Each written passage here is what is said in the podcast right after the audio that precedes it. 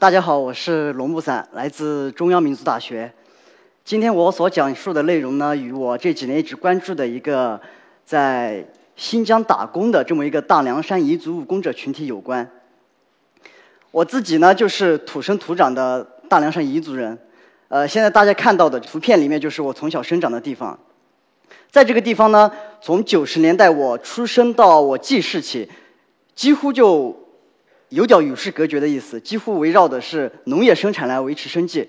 所以那个时候，我觉得宇宙的尽头就是我对面那片森林。这片森林呢，没有保持多久，到两千年左右呢，挖矿的机器就一步一步的逼近了我们。我们原本依靠的种植水稻、小麦、玉米等等这些，呃，来维持生计的这种生活方式也有所变化了。人们也开始要陆陆续续外出打工。那时候，在大凉山有一首歌非常出名，叫《走出大凉山》。是一首叫山鹰组合的这么一个组合的一首歌，不知道大家有没有听过？那时候我的父母就告诉我说：“你要努力读书，走出大凉山。”但是我就发现，在我小学毕业以后，走出大凉山这条路好像不读书也能通过，也能实现了。我的许多小学的同学，我的许多高中同学，许多初中还没毕业的一些同学。就开始流向了城市，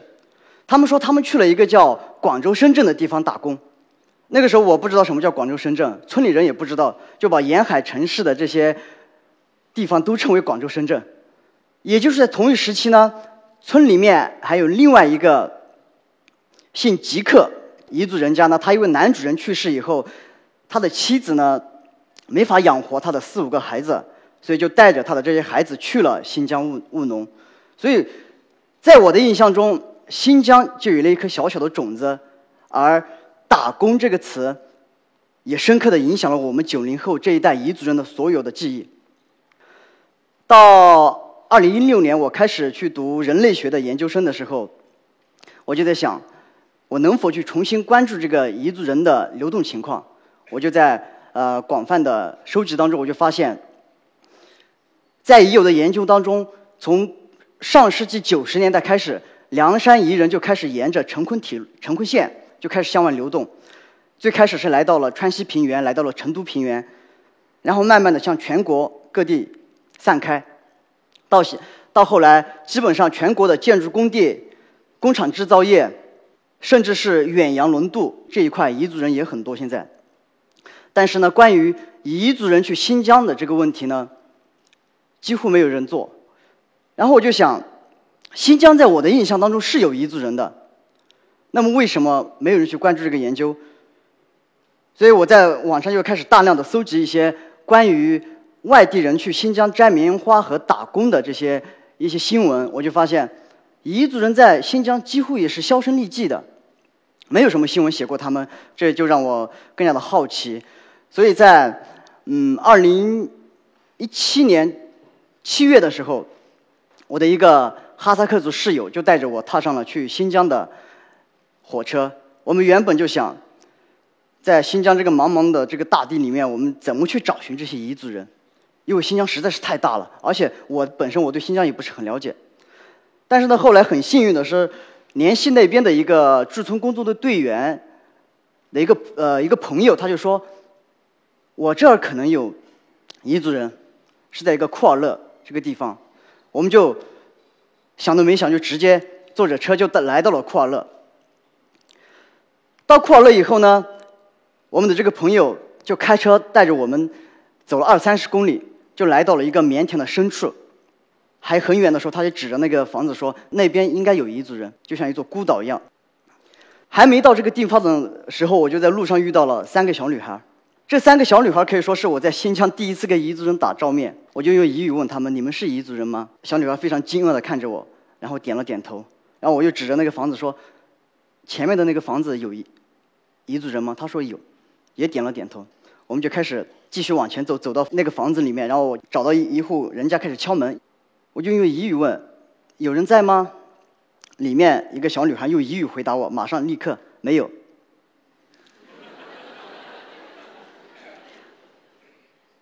当时我非常惊讶，我在想他为什么要这么回答我呢？所以我就开始呃解释了一番之后，他开门，然后我进去，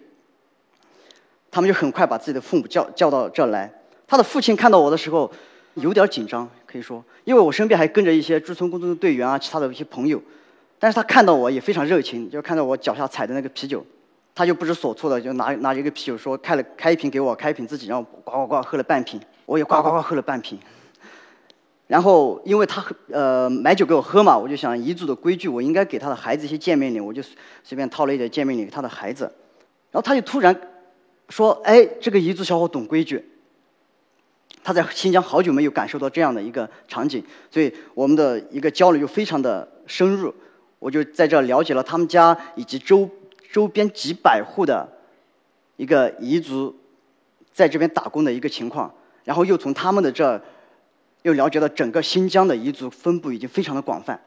我大致了解到的是，新疆的五大产棉区都有彝族人，而且数量都非常的多。跨乐是一个县级市，大家知道，最高峰的时候，彝族人曾经达到两万多人。而整个新疆在最高峰的时候，彝族人在这里打工的数量超过十万人。知道这些信息以后，我和我的室友就开始沿着上面这条线，呃，吐鲁番，呃，乌鲁木齐。一直沿着这几个主要产棉城市，在每个城市待几天，一直一直一直走到了相对在北的克拉玛依市。那天下午，我到了这个城市边缘的一个村，这个村子以后，我就在村委会后面的棉田闲逛。我就看着远远的，呃，大概三四百米的一个距离，有一个彝族，有一个彝族人的身影在那个棉田里面。我觉得他是彝族人，所以我就用彝语问：“那里路苏恩恩？”大概就说：“你是不是彝族？”他他转过头看了我一眼，没搭理我。我就连喊了三声，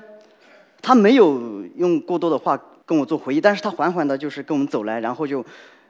大概是聊了两句，我们就坐在棉棉棉花地帮地地旁边。这个人就是喇哈，喇哈这个人呢，他是十五六岁就开始辍学外出打工，在新疆待了十年。他最开始来到新疆的时候是跟着他的叔叔吴潜，他的叔叔吴潜呢。最开始是跟随着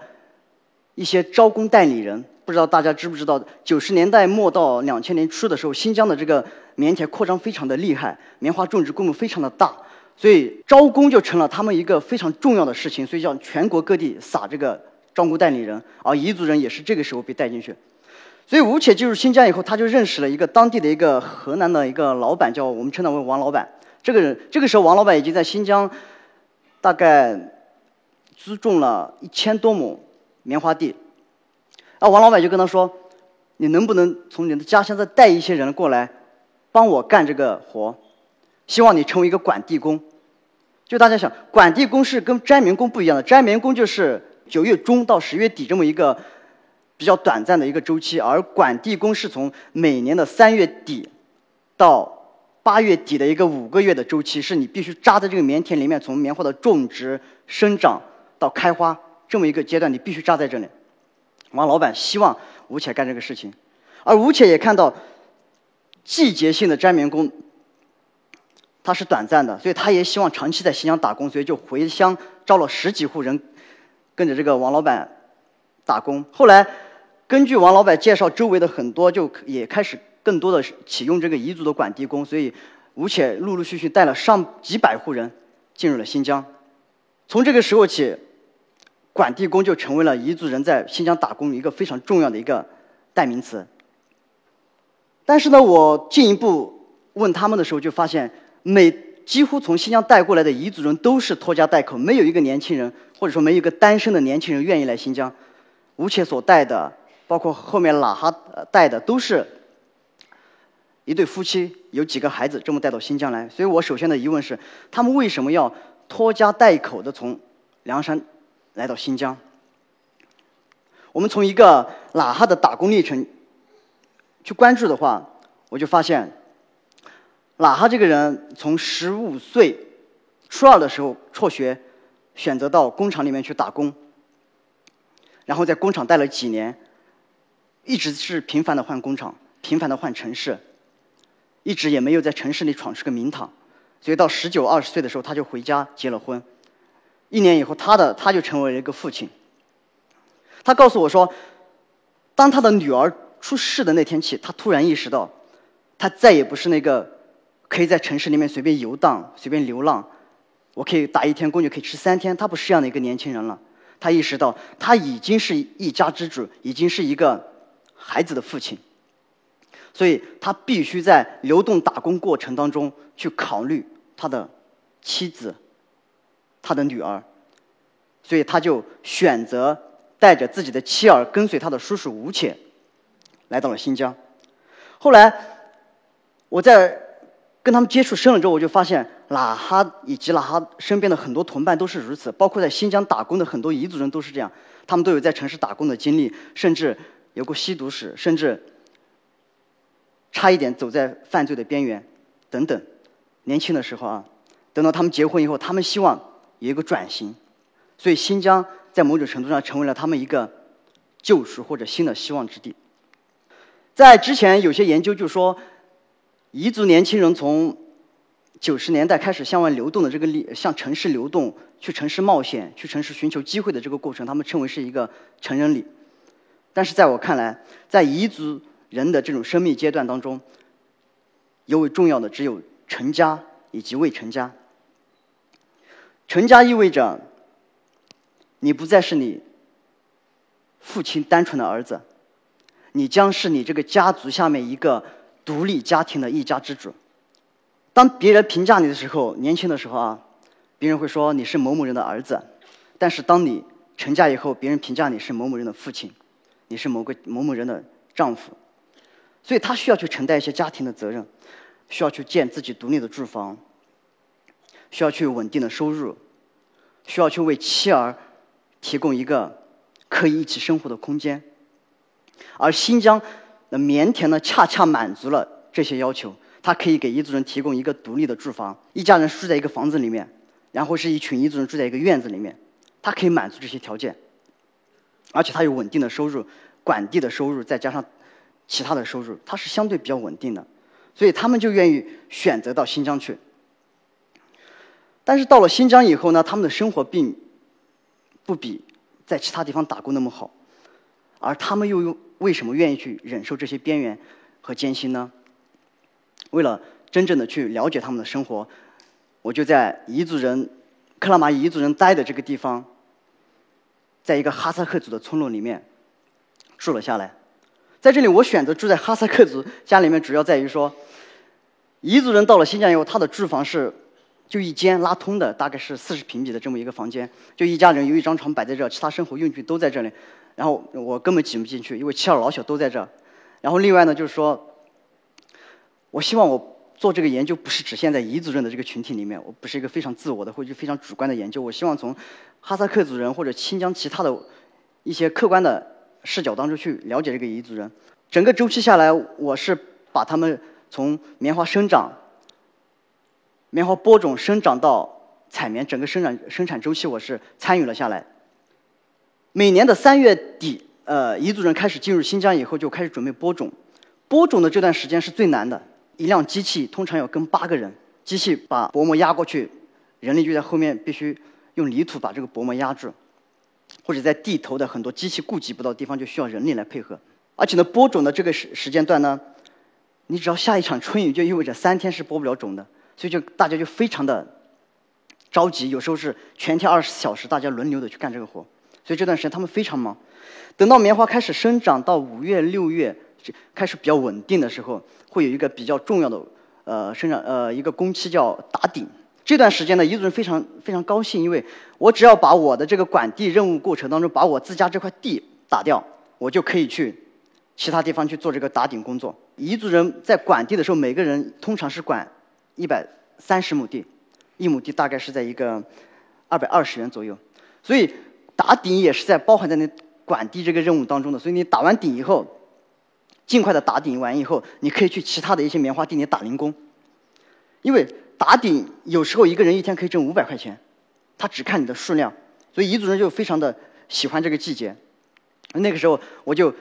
跟着他们到那个呃劳务市场去寻呃找这个工作，通常都是凌晨四点多五点就要在这里等候，然后当有一辆招工的一个汽车开到这儿。所有人嗡就开始挤，也不管，也不问他到底干什么，也不问价钱，开始往里面挤。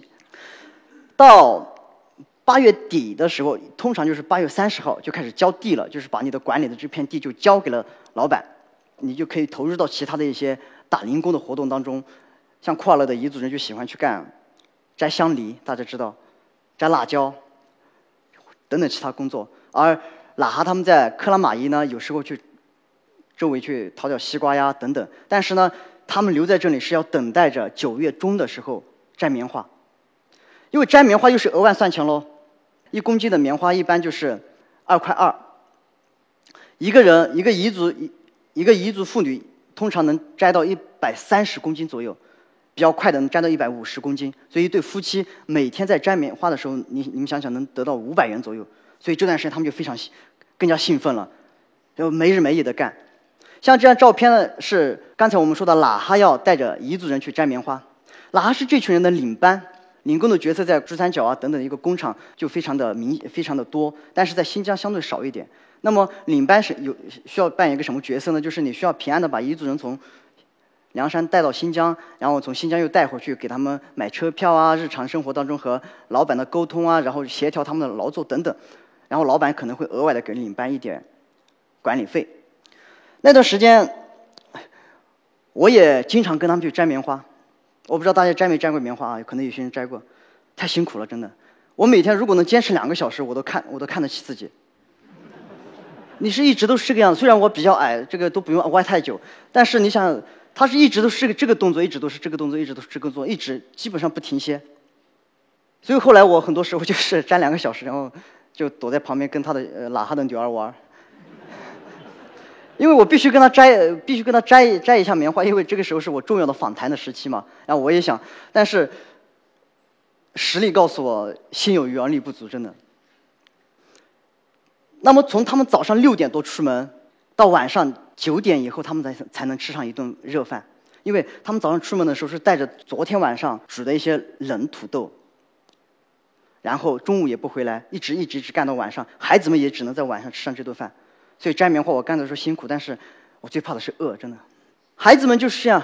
白天他们就在这个棉花地里面自己玩耍，等到晚上再去吃那顿饭。孩子们没觉得有什么辛苦，因为他们觉得在大凉山也是如此。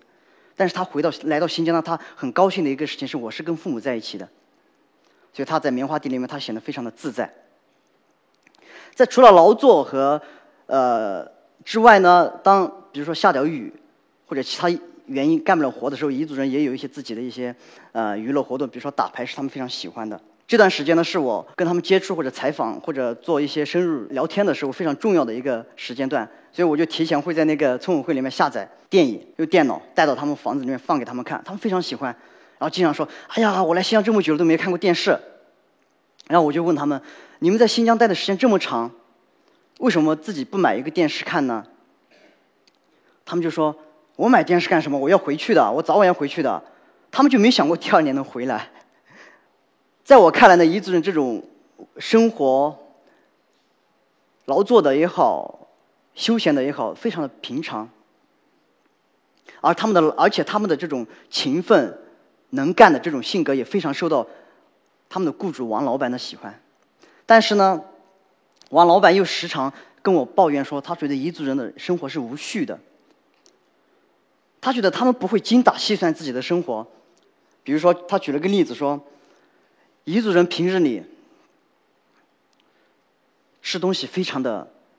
大方，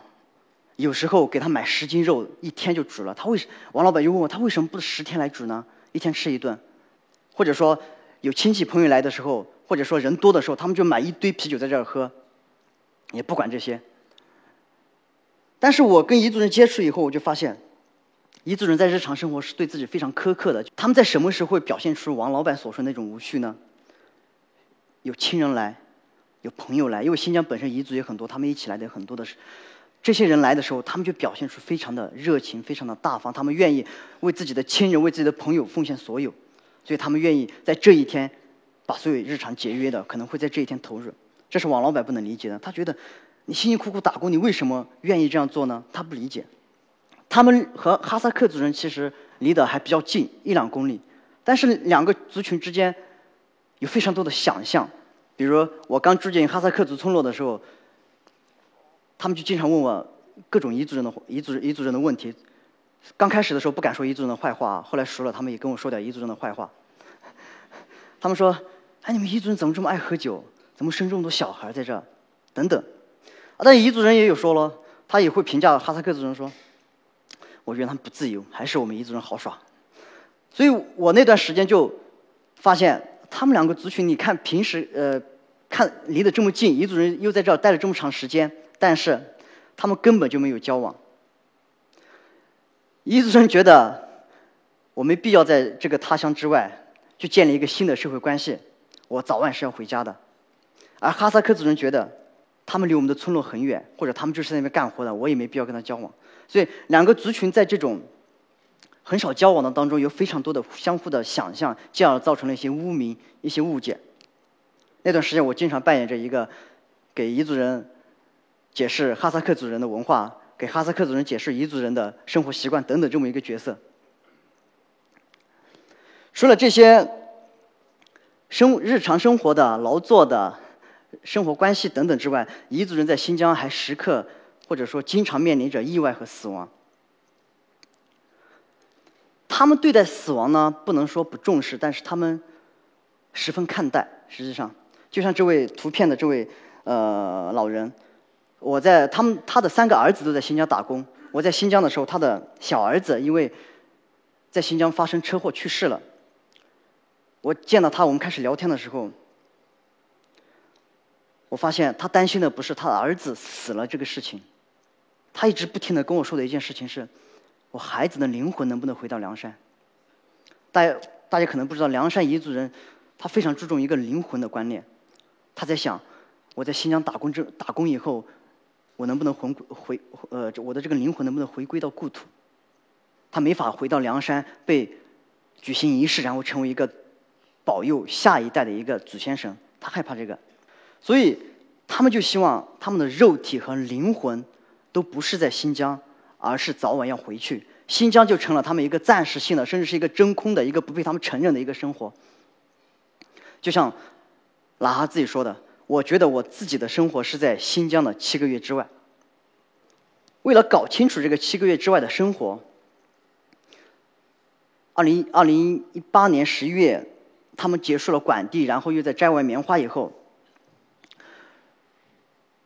我曾经要跟哪哪哈要回到他的故土去了解他在故土的生活。在此之前呢，哪哈一直在跟我反复强调一个事情，就是说，我们跟故土建立联系的方式就是通过一个叫尔普的东西。这个是这个东西我知道，是一套礼物交换系统，一套彝族社会传统上互助系统。给大家举个例子，比如说，如果时间追溯到一百年前。我我的这个家族某个成员把那个家族的某个成员打死了，那么我们整个家族就需要一起，每个家庭为需要凑钱为他凑出这个赔命金。而现在更多的是在婚礼、葬礼当中出现。彝族人就是通过这种方式和故土建立联系，他们也害怕说害怕有一天故土社会就抛弃他们，所以我就很哪哈回到凉山，我想去了解这个他的儿谱，了解他的生活。这是他们的一个葬礼。在参加这这场葬礼之前呢？我和老哈经历一个事情，就是我们刚到这个县城的时候，我的一个朋友请我们吃饭，然后老哈就表现的跟新疆完全不一样。他在新疆很少说话，穿的破破旧旧的。那时候他穿着非常新的衣服，然后就在这个席间就非常的能言能说会道，就出的出出门嘛，就开始买很多很贵的香烟来发给我的朋友。我就说你在新疆这么辛苦，别买这么贵的香烟给他们抽，他们都是一帮公务员，没必要。然后然后他然后他就跟我说。他们都是你的朋友，我是要面子的，我必须给他买。所以我就想，我们在新疆辛辛苦苦这么打工，难道回来就是为了点面子吗？直到我去参加他们的这种生活，真正融入到他们的生活，才发现面子永远是表象的，而他想在故土获得的这种承认、荣誉、一种尊严，是永恒的。比如说，拿一个他们的参加的葬礼来说，当一个老人去世的时候。他开始召集自己的所有家之亲人，然后去买牛，然后去制备各式各样的东西。等到第二天奔丧的时候，他一定是牵着那头牛走在最前面。奔完丧以后，他本身作为客人，他可以离开，但是他没有，他就留下来帮助主人家在这里砍肉呀、宰牛呀等等，呃，安排所有的事情，三天三夜根本不停歇。在那么一瞬间，我就觉得他在故土生活，他想要。赢得的这个尊严和荣誉是通过什么呢？通过付出财力、付出人力，更重要的是付出时间。他需要在故土这个社会生活当中去展示自己作为一个主体的一个一家之主的一个角色，他能够完全参与主导到故土生活的每一件事情当中来，这是他在新疆不可能获得的。而故土社会也通过这种方式来认可他，所以周围的人经常开玩笑说：“哎，哪哈在新疆当老板了，回来还是这么能干，还愿意跟我们一起砍肉等等。”所以我就觉得他们只是把新疆当做了一个暂时性的打工的地方。而更看重的是在故土社会中的尊严、荣誉和承认，而这些尊严、荣誉和承认，就是他们在这个流动过程当中所追求的一个人生意义。而这种春去冬回，又在故土又在他乡，这种做着一种抉择的这些东西呢，这这种过程呢，不只是彝族人，其他民族都一样，只不过大家的流动过程当中想要追寻的。这些人生意义、这些流动意义、这些文化背景不同而已。去年八月的时候，我又回了一次新疆去做一个回访，我就发现，新疆的这个棉花产业开始各种国营化，大型企业开始进入，然后彝族人就成了员工了嘛。他不像以前私人老板那种，呃，没有合同，呃，大家口头约定这样。现在他们有合同，也有一些保险。然后他的权益是受到了一些保障，但是呢，工资稍微降低了，而且呢，机械化程度正在加紧。彝族人呢，可能以前是在北疆，现在开始往南疆的库尔勒，现在可能往更南的地方去流动。但是他总觉得，我总能在新疆找找到一个地方。如果新疆不行，我可以去全国各地找到一个我能活下来的一个地方。回到我的刚才的主要报道的哪哈。这两年我们一直都有联系。啊，前年呢，他因为老呃他的妻子呃有妇科病，就没有再去新疆，所以他就一个人又去了一次浙江浙江的一个工工厂，干了不到三个月，他的叔叔我们前面听到吴且就生病了，他就回去又照回去照顾了呃几个月，照顾完又回又又回了一次工厂，然后他的舅舅又去世了，然后他又回来，反反复复。有段时间他给我打电话说：“兄弟，你大哥今年没挣到钱了，这个挣到钱全变成车呃飞机票了。”他说。那时候我非常不能理解他，我就在想，有必要辞掉工作一直在家乡参加这些活动吗？你有必要一直这样在故土生活留恋吗？直到我结婚了，有了个娃，真正的步入了彝族社会中的成年礼以后，成家礼以后，我就发现，我即便是我是一个学生呀。我依然需要在北京、成都之间和大连市不断的往返，有时候参加我爱人的家这边的集体集体活动，有时候参加我这边的一些婚丧葬礼等等。我们不得不在这流动。我们把流动想象成一个暂时的，但流动实际上可能已经是一个永恒的生活。我们这一代彝族人啊，或者说我们这两代八零九零这两代彝族人，总是在这种传统与现代、城市与农村。工业与农业之间做着一些纠结、一些徘徊，然后妥协。我们既想一头就扎进城市里面，闯出一番事业来，在这里出人头地，但是我们发现，我们又不得不时时回望故土，因为那里有我们从小